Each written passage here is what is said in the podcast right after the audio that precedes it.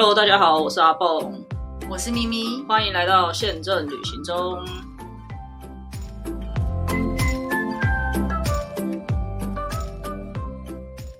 大家好，我是阿蹦，我是咪咪。好的，我们上个周末呢不约而同的去了花莲，但我们要先在此澄清一下，就是 我们是没有一起火行动的，对，我们是完全是两个个别行程，只是。不小心就凑在一起，就是刚好都凑在花莲。不过我们也没有碰到碰到面啦，因为我们我我们家族旅行都没出门啊，除了吃饭就是待在饭店。对，然后也也跟大家提醒一下，真的好热，台北可能还有一点风，就是凉风，或者是傍晚下午的时候会有一点风，我觉得比较没有这么闷热。但花莲真的好热，我们去的时候听说台北下大雨。大雷雨哦，好像有看到新闻，花莲是没有，几乎没有下雨。可是太，我觉得热就算了，但太阳很大，就是太晒了。我骑摩托车骑在路上是会那种快要晕倒的。我有一天我们要去吃晚餐的时候下大雨，可是当我们的车子从车库呃停车场开上来的时候，就几乎快没雨。然后吃完的时候完全。梅雨地也都快干了，对，就是如果这阵子有要去花莲玩的朋友，可能要注意一下防晒了，嗯，然后行程的规划可能要有一些室内的备案，不然你可能会真的会被晒晕。但是这个时候在花莲的游泳池就很舒服，因为水是很很舒服的嘛，因为它被太阳都晒的差不多，很温暖。但不是就想要就想，如果要下水，不就是想要有一点。叫什么解解解暑嘛，就是想要凉快一点。对，就是说你一下去就会觉得凉快，而不是有的水是你一下去会很冷，你要一直滑、一直滑、一直滑才会觉得稍微对。像你清晨的时候去游，其实会有蛮凉的啊，偏舒适就对对。好啊，因为我们前两天有发了脸书，说想跟大家介绍一下我这趟去花莲干嘛。等下再让咪咪讲，因为它是家族旅行。那我这一趟去了花莲，其实。主要就是我看到有一个营队是那种超轻飞行的体验的营队，那那个营队，因为台湾其实这几年开始慢慢的有在发展超轻载具的这个飞行，以前是不不合法的，然后的确有人在做，但他们就是违规的在做，就是偷做非法的。这样子，可是这几年包含场域，就是你的飞行场要怎么规划的安全的标准等等都有法规。然后天空上你可以在哪些地方飞，哪一些地方是合法的空域，也有这些设置了。然后他们也有设立了一些算是规章吧，办法有出来，就是。呃，你要教人家飞，那你要考教练照执执照，对，就是这些东西这几年已经越来越完善了，所以就有陆陆续续有蛮多人在做的。那如果你在台湾想要去体验，以前我们会觉得想开飞机、想飞行是很遥远的梦想，如果要么就是你要花几百万自己出国去学，要么就是你去参加航空公司的一些呃培训机师的招考，可是那个都是万中选一的人，那个真的很难，而且飞机的形态也不太一样啊。可是不管你要学哪一种，就就算你最后到长荣华航去开七八七，去开七七七，任何人你从一开始学的，其实那种都是一样的概念，都是你要从先从一般的小飞机开始飞起，那个才是最基本的一些技巧跟知识。对，但但是以前在台湾，你想要去接触到这些东西是很困难的，要么就是你很有钱，要么就是你真的很聪明，然后又很有这方面的天赋，就考上了这样子。对，可是其实大家，我不知道大家知不知道，我也是因为很有兴趣接触了才知道，其实飞行这件事情在国外就像考汽车驾照一样，嗯，不管你是在澳洲或者是在美国，因为他们的腹地很广大嘛，他们有非常多这种这种私人航空自己的需求，所以。其实对他们来讲，去考一张飞行驾照，就跟你去考一张汽车驾照是一样的概念。那你考到了之后，私人的驾照了，你考到这种私人的驾照之后，你就可以去租飞机。然后，比如说美国很大嘛，你也想要从呃西岸飞到东岸去，你就可以自己去规划这样子的行程，不一定真的要去搭民航的客机。当然，你要飞到民航的客机，你有更高等的证照要考，那是另外一件事。可是，在国外来讲，去考一张飞行的执照。并不是很多大不了的一件事情，但是你去考之前，你就要上课嘛。当然，当然，对你那所以你也不用花那么多钱哦。如果要考到那种他们叫 PPL，就是最基本的那一张执照，就是你考你要自己去租飞机，自己在国内飞的话，你考那张照大概七八十万吧台币，我觉得是可以接受的价格。如果就像如果以我我有很有兴趣的话，我只要去考那个，我不一定要去飞民航客机，我只是想要自己去飞，那我觉得考到那个就就 OK 了。对，所以我觉得台湾人比较，如果你没有对这方面有兴趣的人，你可能不太理解这是什么概念，你可能就会觉得那是很遥不可及的事情。可是如果你这对这对这方面有一点了解的人，有点兴趣的人，你可能会知道。不过现在台湾很方便，因为这个超轻飞行也可以。那超轻飞行的话，没有到 PPL 这么高的等级，它稍微又再更休闲跟运动一点，所以它要求的姿势啊，或者是上课的时数等等的，没有这么的多。对，以台湾来讲，就是你去上一些地面课程，然后实际飞的时速好像是二十个钟头，你就可以去拿到那张证照了。那要花多少钱？大概二十到三十万。我觉得不是大家不了解，就是一般人不会花二三十万去做一个 head，当成一个嗜好。可是不一定啊，如果我我觉得比较少了。潜水也蛮花钱的吧？不会啊，你考上一张，我是说考执照这件事，哦如果你考一个执照，它一两万，哦，对，有的一。万以下，有的一万多，所以你是光考上这个执照就要花二十几二十几万，这是在台湾哦。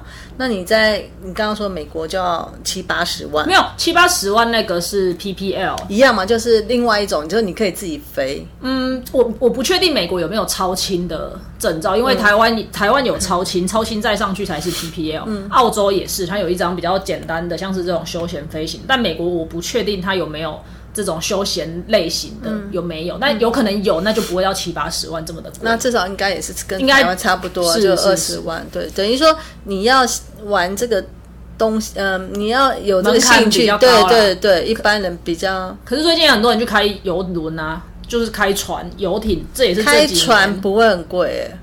但考那张驾照应该也是好像不会很贵，因为我们有大姐就是去学，哦嗯嗯，我不确定多少钱但我不觉得会花二十万，因为我不觉得他会花二十万去考一张执照，而且 他考那个张执照，只是那时候会考，是说他怕他退休很无聊，他还可以开船玩一玩，嗯。所以他因为他家是住在关渡，哎，关渡，对啊，就巴黎那边啊，关渡的前一站是什么？Anyway，就是那个马街竹竹围，哦哦哦，他住在那附近，反正就是中间就是有那条河嘛，所以他就在那边学，然后在那边就考考上了。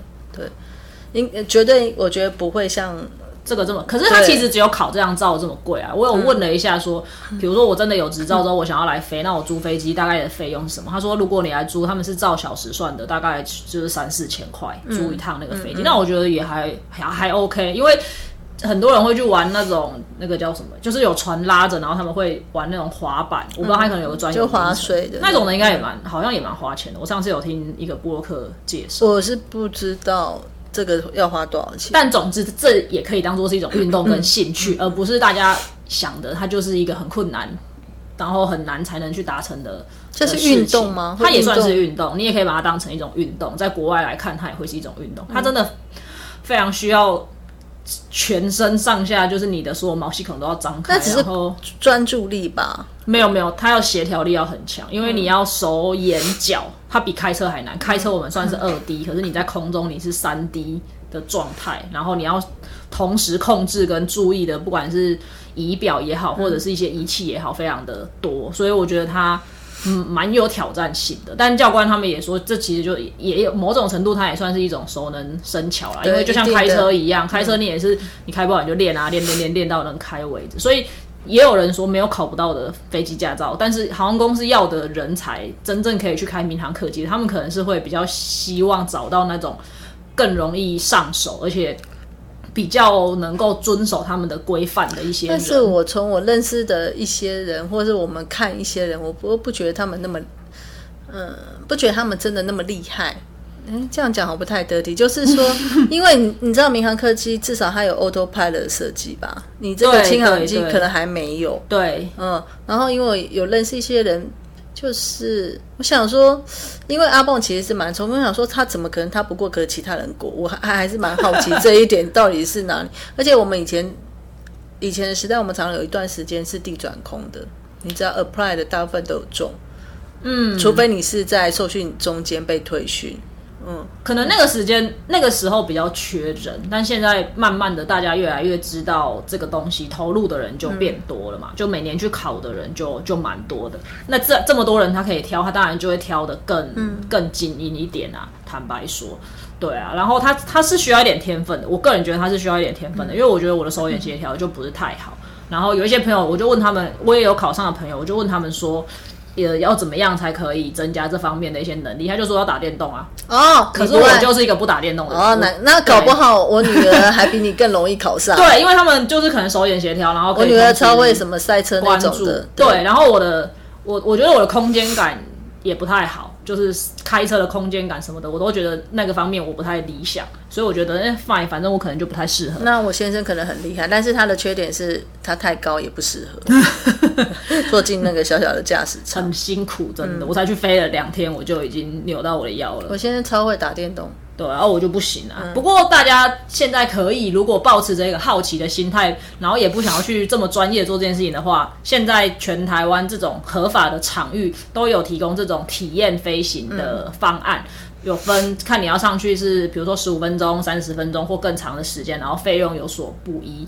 那上去之后，呃，我有查到的一些资料是说，有一些教练飞上去之后，他就会让你自己试着操纵看看。那他其实他就跟开车一样，教练的副驾驶座他也可以随时掌管，所以你也不用这么紧张。那如果你真的不想要控制，你觉得你太太害怕了，那也没关系。我觉得飞上去看真的很漂亮，那个视野是你完全无法想象的。因为如果一般我们搭民航客机的话，飞上去很快就拉很高了嘛，所以其实除非你飞国内线，有时候我从松山飞澎湖或金门的时候，它会沿着中央山脉飞，然后它没有飞得这么高的时候，我看那个山是很漂亮的。可是大部分我们出国，其实拉上抬抬头就是抬升之后，那个叫什么？起飞之后很快就上到很高的地方才就就已经在巡航了，所以上到云上面，其实你就看不到台湾的那个美景。可是如果是轻航机的话，上去之后它大概就是维持在一千五百英尺到两千英尺，差不多这个高度，它不能太高，它的规范也不能太高。反正这就是一个不适合我的啊。对你应该不行，但在那个高度，你去看台湾，你还可以看得到一些田野，那也可以看得到山景。天气好的时候，真的真的很漂亮。就是齐柏林的工作。对，但真的很漂亮，我很推荐大家可以去试一试。然后我觉得那个钱也不算太可怕，跟国外的一你些就讲出来，还是怕你妈听到？哦，我去参加营队很贵啊，因为营队还有一些地面课程，就是教官有带我们上一些知识的一些内容。那可是他应该有那个体验飞行啊。对，那如果你对这种上课你没有什么兴趣，因为我我是单纯对那方面很有兴趣，所以我就去上了一些专门的知识的课程。但如果你都没有，你只是想体验飞行的话，也有，就是我刚刚讲的，看你要去多长的时间，就费用不一样。那我查，我觉得应该跟国外国外也有这种体验飞行的一些行程嘛，就是他带你飞上去看一下一些观光的行程。它其实十五分钟是四千多块，还三千多块，我觉得其实也差不多，国外也差不多是这样子的价格。对，那没有去过的人可以去体验一次看看，我觉得蛮值得的啦，真的很漂亮。我会把照片放在脸书跟 IG 上面给大家做一个分享跟参考。好，回回到我们今天的重点，我就想说，好像今天讲的主题不是这个啊。对，但因为太棒了，所以我必须要跟大家分享一下，我觉得蛮值得去的哦。台中有，然后台东也，呃，花莲、台东，然后还有屏东也有。那呃，如同我刚刚说的，因为这是这几年才慢慢建立起来的一些法规跟状态，所以的确有一些场域它的存在有可能还是没有被认可的，所以我很。就是要提醒大家，如果你们要去的话，要稍微查一下它是不是合法的场域，它提供的教练跟它提供的飞行器是不是合法的。我觉得这很重要。对，就是这些资讯你透过网站都可以查得到，或者是你就直接要求他们提供给你相关的证明。我觉得这也是要保护自己的，因为毕竟在天空上跟在地面上不一样。他参加的人应该有没有什么限制？说你不能有心脏病，不能有什么？有有有，他会有一些。他，会有一些限制，然后也会有年龄的限制，然后他还他也是会要求你签切结书，所以我当初要签的时候，我有点有没有身材的限制？有体重的限制，因为飞机要起飞是有重量的限制的嘛，你不能大于你记得多？少吗？Macy 吗？我记得很重，一百一十几之类的，但的确还是有可能会有人不行。狼 比赛老公就不行。对对对，就大家可以去留意一下。不过因为那个重量可能会随着不同的机型或者是不同的状态，他们可以去调整啊。我觉得那个可以去跟教练稍微讨论一下，因为他也有教我们要怎么去算那个最大起飞的重量，怎样才是合乎规范的。所以我相信那个是可以调整的。那大家可以去跟教练或者是去跟飞行场讨论一下。但我觉得最重要的就是我刚刚提到的，你一定要确保你去飞的场域使用的那个航空器带你的教练都是合法的。我觉得这很重要。对。好，接下来回到今天的主题。今天的主题其实是因为咪姐也去了一趟花莲。那咪姐的这，我记得这一趟花莲去的原因是因为你在旅展买的住宿券，对吗？好，所以我们今天本来呃最主要想要跟大家聊的就是台湾的旅展到底是在干什么的，然后你从旅展到底可以挖到宝妈这件事情。嗯，对。那我们先简单的。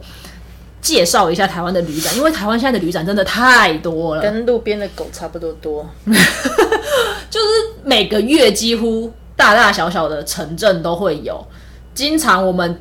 因为我们有那种旅行社，他是很热爱参加旅展的。每一次我们只要联系他们，他们就会说啊，最近在忙旅展，没有空什么的。我想说，旅展不是刚刚才好像二十几次。我们之前有拜访过某一家旅行社，他每一场都参加。那他如果每场都参加，他等于一年才五十二周，他等于两个礼拜就要参加一次旅展。那旅展是非常耗费人力、跟资源、跟力气的一个活动，因为你就等于是你要派人到那个。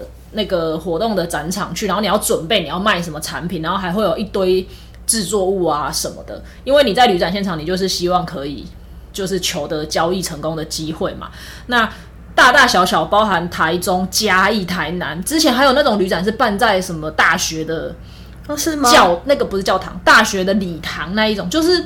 感觉只要稍微大一点的那种，应该就不是我们讲的，因为我们他的二十几场那种是就是是县市，比如说台中、台北，没有他他是冠名，比如说某某城市的旅展，可是他的场地是在学校，它的那个嗯，所以我的意思是，好像办旅展，大家变得好像很。办办的很疲乏，大家好像很经常看到这个旅展的资讯，但是有一些旅行社，它主要的客源，它就是锁定他在旅展收客的。对，的确也有这样子的旅行社。不过我们想要跟大家稍微介绍一下，如果你是以那种比较国际性的、比较大的旅展的话，台湾我们一年可以称得上，或者是说我们航空公司可能会参加的，大概就只有三场，对吧？嗯，好吧。你要连高雄，你要连高雄算进去，高雄当然要算进去啊！高雄可以拿掉吗？它是南部最大。好了，这好歹我们也去参加过高雄旅展啊，这就没有，还可以吧？不要这样讲，规模还蛮到时候高雄市政府本来要补助，要来就不给你跟 我们，对对对对对，要变成我们修个 daily 话团，好。好，所以就是每年的年中中间的中，呃，等一下，疫情期间已经打乱了这所有的。正常来说，我们要讲的是正常疫情前正常状况，正常状况。那我们相信之后也是会慢慢的恢恢复到这个状况，因为不太可能是现在这种这种状态啊。正常来说是每年台北以台北来讲的话，会有两个场，就是年中间的中五月五月的时候会办一场叫做 T T 一。嗯，就是旅游旅行同业工会办的主办，然后地点通常是在世贸，嗯，然后年底大概十一月底到十二月的时候，十二月初的时候会有一场叫做 ITF，是国际旅展，国际旅展更大的。那这几年它已经移师到南港展览馆去了，对，所以主要以台北来讲就是这两场。那高雄的话是每年会有一场。叫做 KTE，它也有叫 KTF。你说的是比较 KTF 比较算得上那对对，主要比较大的是 KTF 吧？KTF 它是在几月？我有点忘了。就是在那个 ITF 之后的之后一两个礼拜这样子。对，所以也是在年底的时候。那主要我们来认的就是这三场，因为这三场可能会是航空公司会去主要参加的旅展。那其实我以前蛮喜欢逛旅展的，不是因为很便宜，或者是很多东西可以收集资讯。第一个是收集资讯，第二个是。像 T T E 我有点忘了，应该也有，但像 I T F 这种国际的旅展，除了旅行社会跟航空公司会去参加以外，参加啊？对，就第一次嘛，所以我觉得应该也有。好，就是除了航空公司跟旅行社会去参加卖行程卖票以外，会有很多观光局也去参加。那观光局的参加，他们就不卖东西了嘛，因为他们是代表他们国家来推广他们的观光，所以他会带很多的，呃，他会去举。设计一些不管是展示的东西，或者是活动，或者是呃礼物还是什么的，在他那个展场是让你更了解这个国家，所以我觉得很有趣，因为你可以看到，可能他会请他们当地的人来表演，或者是他的场馆会设计的让你看到当地的一些风景，获得很多的旅游资讯。所以我觉得蛮有趣，甚至有些可能会有体验。如果他的东西那个体验是可以带到场馆去，但是我觉得还是要看观光局的，每个观光局的做法不太一样。但是呃，你比较有兴趣的，应该都有这样的活动。对，而且我很常在那样子的旅展的场合认识到一些我根本听都没听过的国家，因为可能国家还是城市。国家吧，就有一些我们的邦交国啊，本来我本来就不太熟，毕竟我们的很小的一对，毕竟我们的邦交国都比较特别一点。那他们大部分的观光局都会邀请他们来参加，所以他们可能就会在展场上面去展示一些他们国家的文化或者是一些艺术等等的，我觉得都蛮有趣的。所以去旅展，我除了去找寻。业者跟产品的资讯以外，我有很大的一部分的时间，我会去看每一个不同那个国家或者是城市他们所举办，就是他们自己设计的摊位。对，然后韩国就是最喜欢邀那个啊明星韩星来啊，每年都要找一个大咖来这样，然后他的摊位就会挤满。我就是说，你比较有兴趣，比如说像韩国，他们就是比较有钱。哦，在我是说公光局比较有钱，所以他就是可能会邀请韩星来，或者是活动送礼物这样。嗯，要的就是一个呃形象的露出露出，对，而不是真正的销售。那有一些虽然也是观光局，可是他会请旅行社在他的观光局摊位里面卖东西，对，站台卖东西，然后给的东西就会比较少。嗯嗯嗯，或者是他们没有舞台表演，有的时候会有舞台表演的东西这样子。对。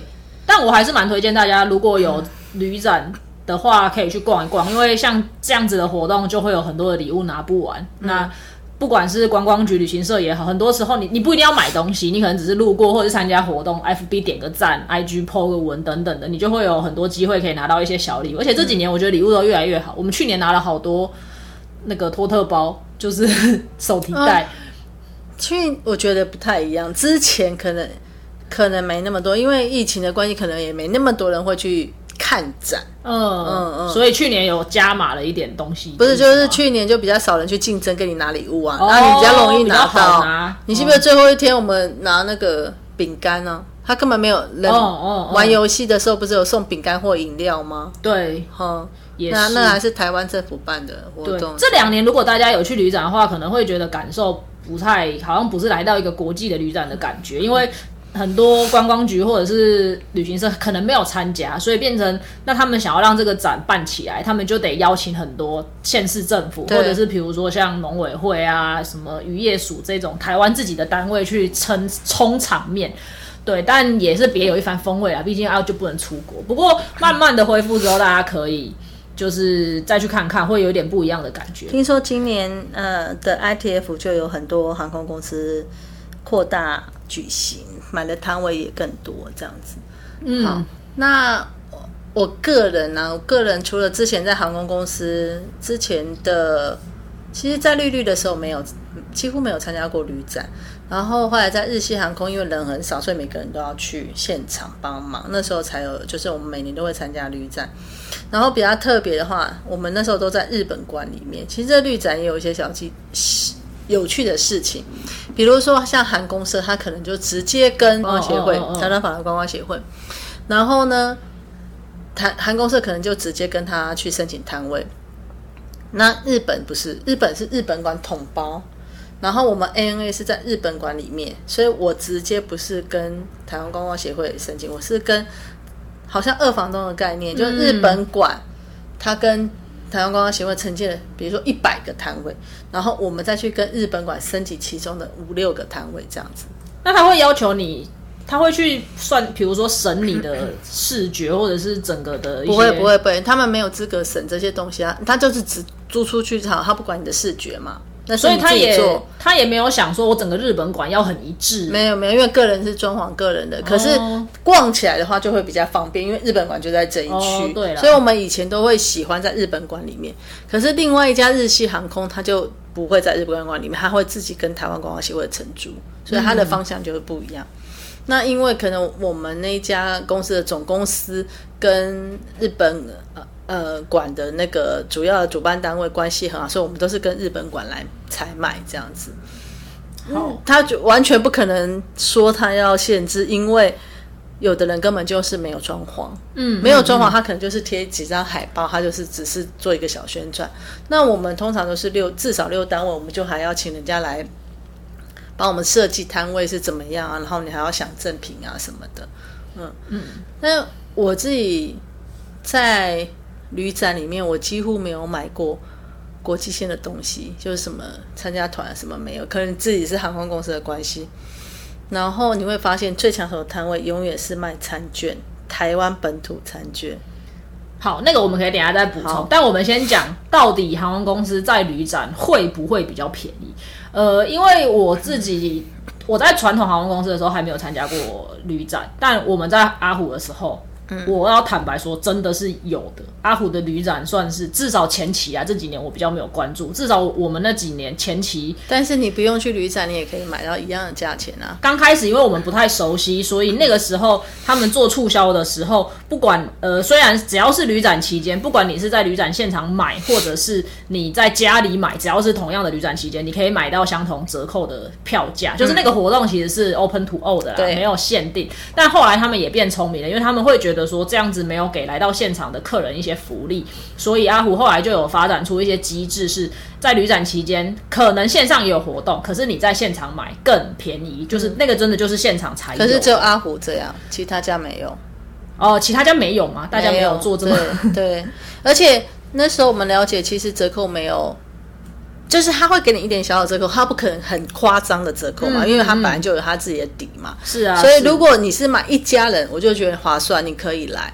可是如果住在高雄，你也不用啊，不用特别。对对，所以你要算你的车钱跟门票费，这样子整个抵下来划不划算？嗯嗯。所以以航空公司来讲，它的机票可能会在那个期间做活动对的折扣，但是是不是一定要到旅展现场买？大家可以考虑看看，因为你可能在家里买跟到现场买的差距不会很大，你可以了解一下。但是在现场买还有另外一个优点，就是他们会有一些小礼物，对，或者还有抽奖券，对，还有抽奖券，这就是现场才有的，那没有办法。对，那另外就是旅行社的产品的部分，呃，感觉上他们都会喊的声嘶力竭，是真的有一些折扣的。应应该是他会先跟航空公司要一个旅展特别价钱，因为他已经要去参加。展览要花成本的嘛，那航空公司也乐于给他一个价钱，所以它整个包装起来会比较便宜。可是如果今天同样你客人没有去旅展，你说我看到那个旅那个新闻或者是什么说你们的团是卖两万块。我没有去旅展，你可以吗？那他当然也可以啊，反正他就是要卖掉为止嘛。嗯，所以他他没有说在乎说你客人是不是一定要来现场。不过，反而是航空公司比较怕客人。不过你有可能会到现场才看得到那个资讯，除非你有关注他其他脸书或者是 FB 啊。现在都是一个比较透明的时代，对。但我觉得有一件有一件事情是毋庸置疑的，就是你在旅展期间多多去关注各家旅行社或航空公司，不管是线上或者是线下的讯息，都。都可能会捞到一点好处，对对。但你刚刚讲的那个团，大家也要注意，大家不要觉得说啊，都这么便宜，那我不一定要现在买。嗯，其实这种我以前也有给过业者，他就是来拿旅展特别价钱。他们这种旅展特别价钱，通常像我们就会有压他们说，OK，好，那旅展可能是到十二月十号结束，那你这一团十二月十二号你就要跟我确认了，我不再收客。所以他就会说他的贩卖期间只到什么时候？对，销售期间。所以如果业者跟你说这个你现在不买就没有了。是真的很有可能的，因为的确航空公司在机位的管控上面会告诉业者说，我这个特别的价钱就是为了要让你的旅展用的，所以你就是卖完就没有了，你不可以再像我们之前包装的自由行啊，也是，就是我有跟饭店讲好，就是你给我的 special rate 就是只否旅展这四天，但是我可能最后呃旅展过后的后一天我还要收单整理，所以我就是只卖。这五天之后，你你就可以 close 房间数也可以 close 起来，所以就是真的只卖这五天。没错，所以就像刚刚讲的，你可以在旅展期间这个日前后大概算是不要太长吧，就是可能旅展前三天，旅展后三到五天，你可以去关注各个航空公司跟旅行社的一些产品的优惠，的确很有可能是只有这个 period 才有的。我觉得这个是大家可以去捞便宜的。可是你是你你说我有没有必要一定要到那个现场去人挤人？呃，这就未必，你还是可以透过其他的管道打电话啊，连或者是留言什么的，对，或者是到他们的旅行社去购买，不一定要到现场去。我觉得这个是大家可以去。关注的那另外就是咪姐刚刚要讲的，除了这些东西以外，其实真正会挤满人潮的是那个卖餐券，国内的饭店的餐券或者是餐厅的餐厅，饭店的比较多，很多人可能就会去买什么金华的餐券、自助餐券啊，或者是君悦饭店，反正就是那种五星饭店的餐券。但真的有比较便宜吗？有。然后曾经我记得，就是你卖餐券的人也要有经验哦，你知道人员是一直在换的嘛？哈，曾经有过一次，就是。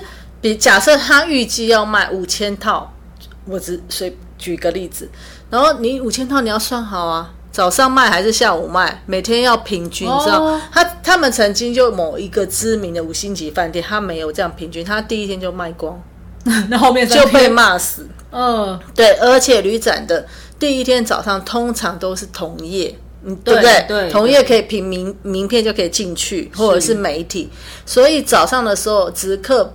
不一定有，但是也不能说同业不会去买，所以你要自己分配好，就是说你到底五千份你要多少份是六日，尤其六日是最多人的时候，没错，那不是客人就骂死了吗？然后你不能全部都早上卖，那下午来的是整校，对不对？所以他就控管好 也很可怜，卖的好也不行，卖不好也不行，就是这样的概念。所以餐券永远都排的长长长的人潮，而且餐券还分两种，一种是饭店真的自己来设摊在卖的，另外一种那种专门收集票券的那种 wholesaler 的感觉，就是他谁家都有在卖。对对对对。那我本身就是比较喜欢跟源头买，我订房也是，其实我以前都不透过 OTA 订房的，因为。可能早期的时候会说啊，OTA 常常会有没有连线到饭店的问题。然后第二个，好像之前有分享过嘛，我喜欢跟源头，就是希希望饭店记住我，将来 upgrade 什么的时候，他会直接来 upgrade 我，因为我没有用到 discount。嗯，好，然后所以那一些我就宁愿去跟原来的饭店去买餐具，而且他都会有时候送你小东西。哦，嗯，可能是他一个袋子或一个什么嘛，我们去年有拿到，那个就是饭店本身的，对，也是，嗯，好，还有这两年我觉得也很值得大家到现场去关注的是票券，不一定是餐券，因为现在出国玩，你说的像 Klook 那种，Klook 或 KKday，那现在要出国出国玩，其实已经很多，不管是行程或者是门票也好，你已经可以先在网络上这种平台你先买好了嘛，那。呃，我觉得除了 KKday 跟 Klook 以外，我还是想帮其他旅行社讲一点话啦。有一些我们自己本土的旅行，因为 KKday 还算是台湾的，但 Klook 其实不是台湾的业者嘛。但我们有一些本土的旅行社，他们其实也有在卖这种票券，而且不一定会比较贵。比如说像康福，就是可乐旅游，或者是像易游网、雄狮，其实其实各个大家的，我觉得应该都会有。对。可是我觉得那不是他们主打商品，所以就会变成大家没有被吸进去看那个。对，但它不一定会比较贵，这是我觉得他们有时候也会有一些折扣是比较精。我觉得一般期间它不会比较贵，可是像 KKday 和 Klook，它在旅展它就是主打这种东西，因为它没有团体的行程嘛，哦，所以相较之下它的折扣就会很杀。可是像一般康福或雄狮，它可能会主打的还是以团为准。为主，而不是这种。哎，不对，因为我主券，我那领主券，但我那一年在旅展现场是去排，应该是康复。我觉得也有可能是像你讲的这样，然后可能大家就不关注他们，所以他们希望获得一些关注，就真的推出了很多很杀的一些折扣。但他的那些折扣，你就真的得到旅展现场去。我记得他那一年卖的是，呃，比如说某一天的几点开始，前三十组环球影城买一送一。或迪士尼买一送一，那大家知道迪士尼这种一张票可能就要一两千块，买一送一其实很很吸引人呢。对，所以它但是这种它就会有限定组数，而且它会要求你要现场要交易，所以你从线上你是绝对买不到的，你就是只能在现场买。那像 KKday 跟 Klook 他们会在现场有一些 promo code，就是促销的代码，也是你要到现场才拿得到的。像这样子的东西，你就得到现场去。所以，如果你到现场去的话，我觉得除了团体以外，你可能反而需要特别关注，你可以特别关注一下这些票券。我觉得，如果他在现场可以拿到 promo code，而这个 promo code 是共用的，然后他又没有绑在现场的机器，是你可以用手机买，那其实你第二天之后你都会有，你只要。Google，大家都会把 promo code 放出来，除非他有绑说每一天的 promo code 不一样。不过这种就是看他的这种东西，对传播的很快，因为我们必须要 ITF 是最大，我们必须要替南部的 南部的听众着想。你不用重来台北，你可以去 Google，你就看到有些人就会在分享这些 promo code，是没错。但是除了我刚刚讲的餐券之后，就要讲住宿券，因为你有提到说我这次是去那边嘛，对，那。其实通常我会在旅展的时候去关注国内饭店的住宿券，看它没有卖比较便宜。通常它都会有，因为它就要先吸先收先收钱。对，然后我那个就是，但是你要注意看它的使用期间有多长。嗯嗯，然后我那时候去，我是去年 ITF 买的，好，然后它是三万九十二张，所以一张是三二五零，一个双人房，然后含早餐。花莲美伦，哦，你现在上去看，绝对都没有比这个便宜的价钱。嗯，所以我会觉得真的是还蛮划算的价钱，而且它是给你一个区间，并没有规定你到可以用到今年的十一月之后的话，就是可以抵现金。但但我的意思是，它就是比如说你是去年十一月买的，一直到今，你就是这一年都可以用，并没有说你一定要在什么时候去，没有。对，但是它当然还会有说，你这个是平日券，你可能是是是，那种 weekend 加价，我觉得这是 OK 的。对啊，对。可是它连七月好像也没有加很多量，不过我是六月底去的，所以我整个被加到只有礼拜六晚上，礼拜五也没加到嘛。嗯嗯，所以整个。下来真的平均来说是真的划算蛮划算，因为我我自己后来有上官网看，它的价钱都会还蛮高的，所以住宿券就蛮值得去关注的。我之前会去买泡汤券。因为我爸妈也蛮喜欢泡汤的，对，所以我也我会去买泡汤券。那换算起来一定，你因为你泡汤券很容易查，泡汤基本上价格是固定的，对，所以你一次买个十张，那我们家可能有四个人一起去，那其实买个十张两次也就就没有。对，对我觉得这些大家可以去关注啦，然后真的就是可以捞到旅展是还是真的可以捡得到便宜的，没错，对啊，但。在旅展现场也是要避免一些冲动的购物行为，因为你就会一直，我还我好像还好，我会算哦。不过我有时候就是会脑波很弱啊，然后一下子又看到哪个，一下子又看到哪个。你看你你你为了 USJ 买一送一，你就先买了，可是你根本来根本没有要去大阪啊。对，但我反正我就卖给别人啊，这也算是一种。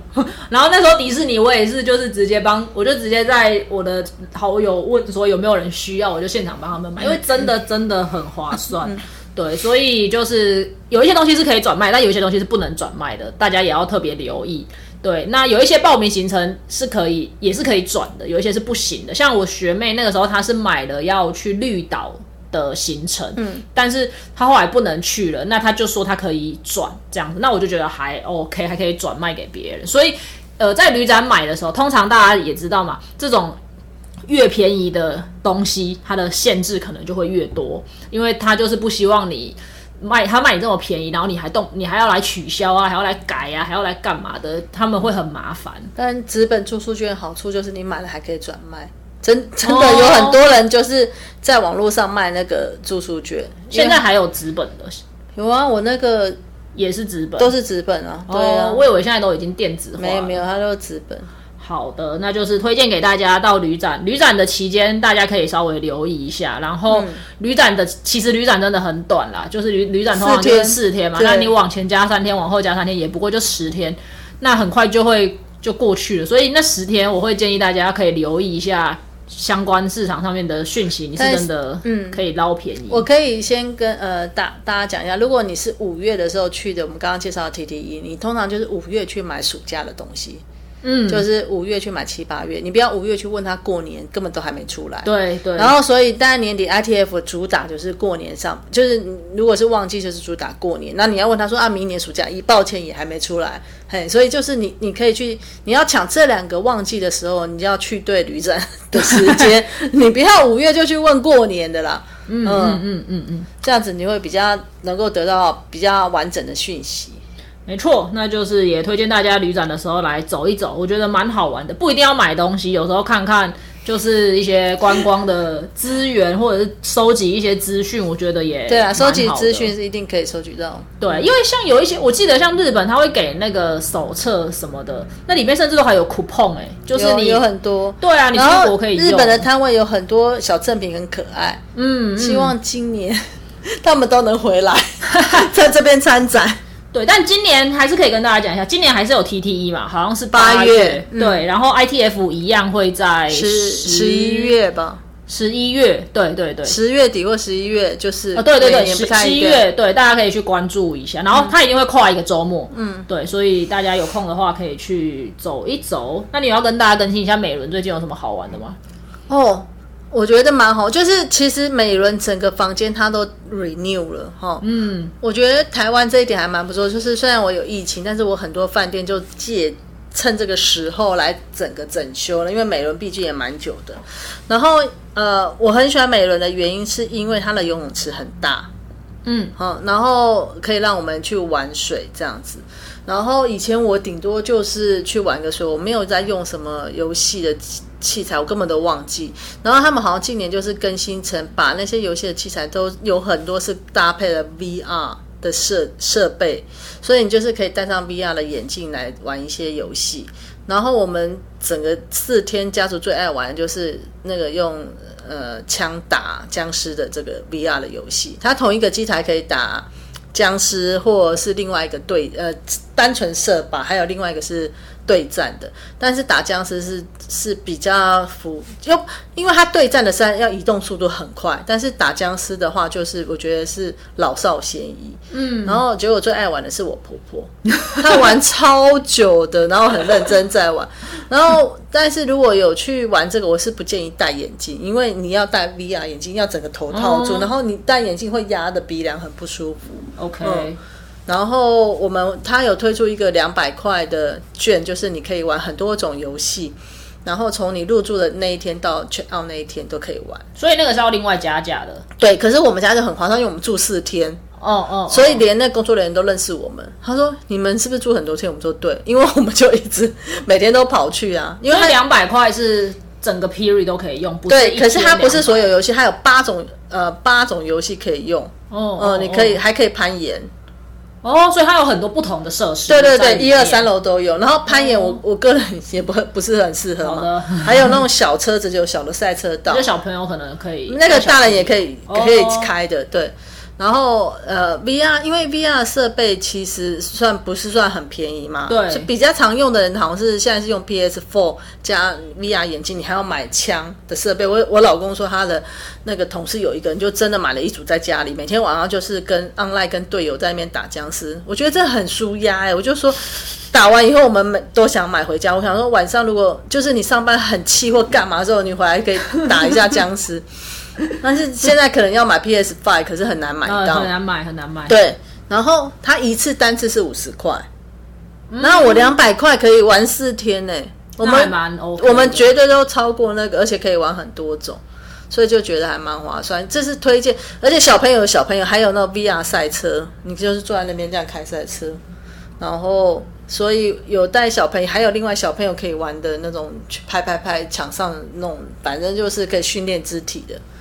蛮建议家长让小孩在那边玩完以后回去，他就很好睡觉。就是不出门也很棒啦，就是对因为很热啊你刚刚有讲池啊，对，啊所以其实我觉得，如果你住稍微这种 resort 型的那个 resort 型的饭店的话，你真的要善用它的设备，就不用跑出去。如果你的行程都在外面，你不用住到这种饭店，我会觉得是比较对 CP 值会比较高嘛，对不对？要不然你套早就出去，那很晚才回来，你住在这里，你很浪可以用费对啊，很浪费啊，对。好的。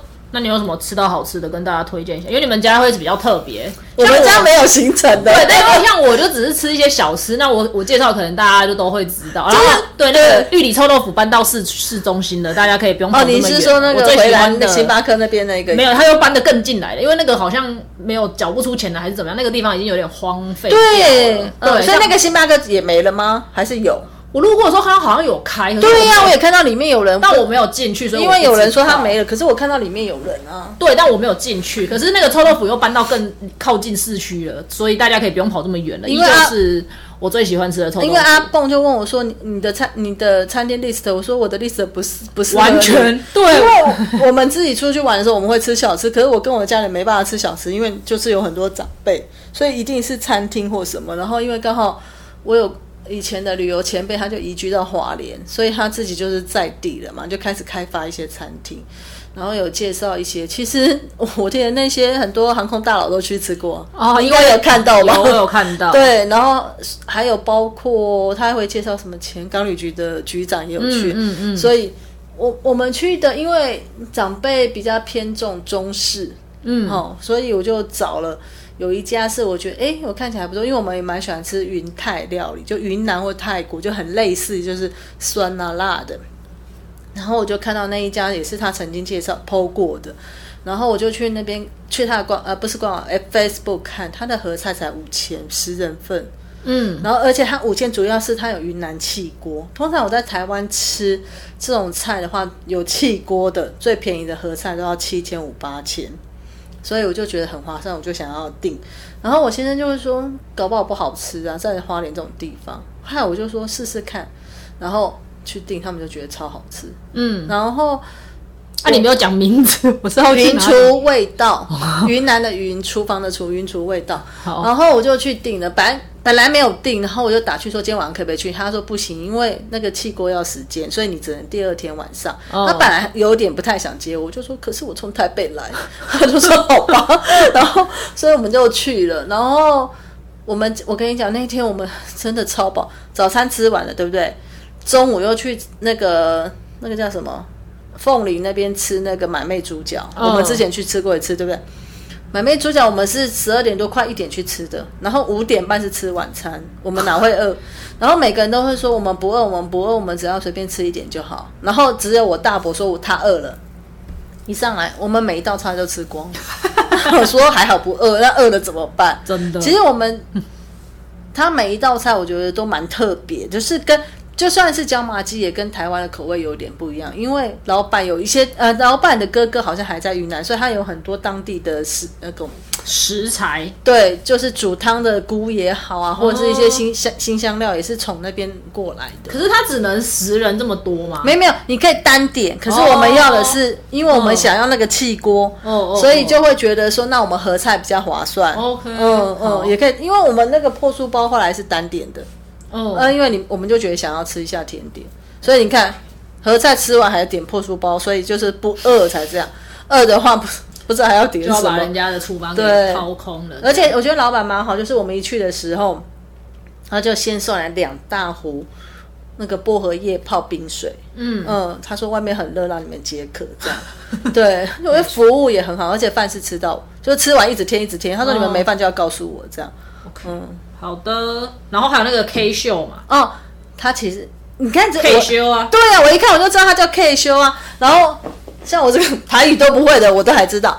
然后我就去了以后呢，他就说，嗯、他就他是好像是夫妻两个，然后他就很热心的说，那我先来介绍一下，我们这个餐厅叫做 K 修，就是台取自于台语的 K 修的意思。然后就在解释，然后说他的每个餐，其实它就是炖饭，另外一个是乌冬，乌它不乌龙面。它上面写馄饨，可是它下面写乌冬，对，是乌龙面。哦，嗯，因为很少人是以乌龙面，大部分可能是意大利面，他做的是乌龙面，他用的大部分都是在地食材，比如他就会给你，其实因为那时候我很忙，又要忙着照顾老人，所以没有听到很多解释。比如说他会说这个虾是哪里来的虾，就全部都是、哦哦附近的一些特产。对对对，然后台湾的，嗯，不会是其他地方的这样子。然后他就会说，然后这个是什么来来的？所以我们每个人，有的人点炖饭，有的人点乌冬这样子。然后它是，就是它是一个两层楼的呃房子，嗯，连栋两层楼的，就是隔壁有别人。然后它其实它有它的呃，它也有出租房间，就是、哦呃，就是上 B N B 这样。对对对对对对，因为它就是食宿，那我们主要是吃。然后如果你跟就是我其实之前有问他，可是我不确定我们哪天去，后来我就没有回复他，我在 FB 有问他，然后他就是我就说，哎，那带酒要不要开瓶费，他说好喝的话不用，幽默只是要给他喝一下就。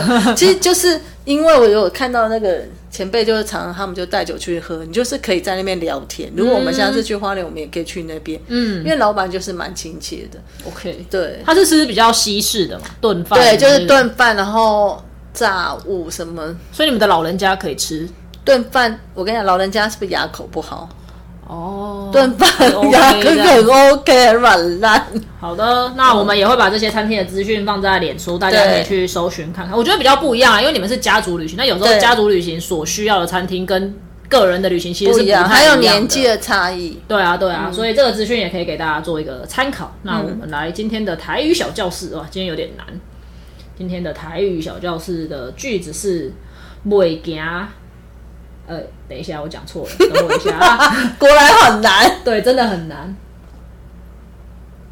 袂先学行，先学飞，然哦，后袂先亚静，呃，袂先亚静想万归。哦，真的很难。但你应该有听懂了，是吗？对，就是还没学会走就要跑的意思啊。台、哦呃国语对就是这样子，对，但是我听完就忘了是先没有学会什么要什么，袂先学行，先哦学飞。没你要一句一句，不然我会忘记真正的词什么。嗯，未先学行，先学飞飞，就是连走都还不会走，就要学飞。第二个是你还没有播种就想要得光。哦，今天的很难呢，你居然猜我听得懂，但是讲我会嘴巴不轮转。好，那第二句是袂先亚静想万归，未先未先未先呀，境进进是上万归。对，袂先亚境想万归。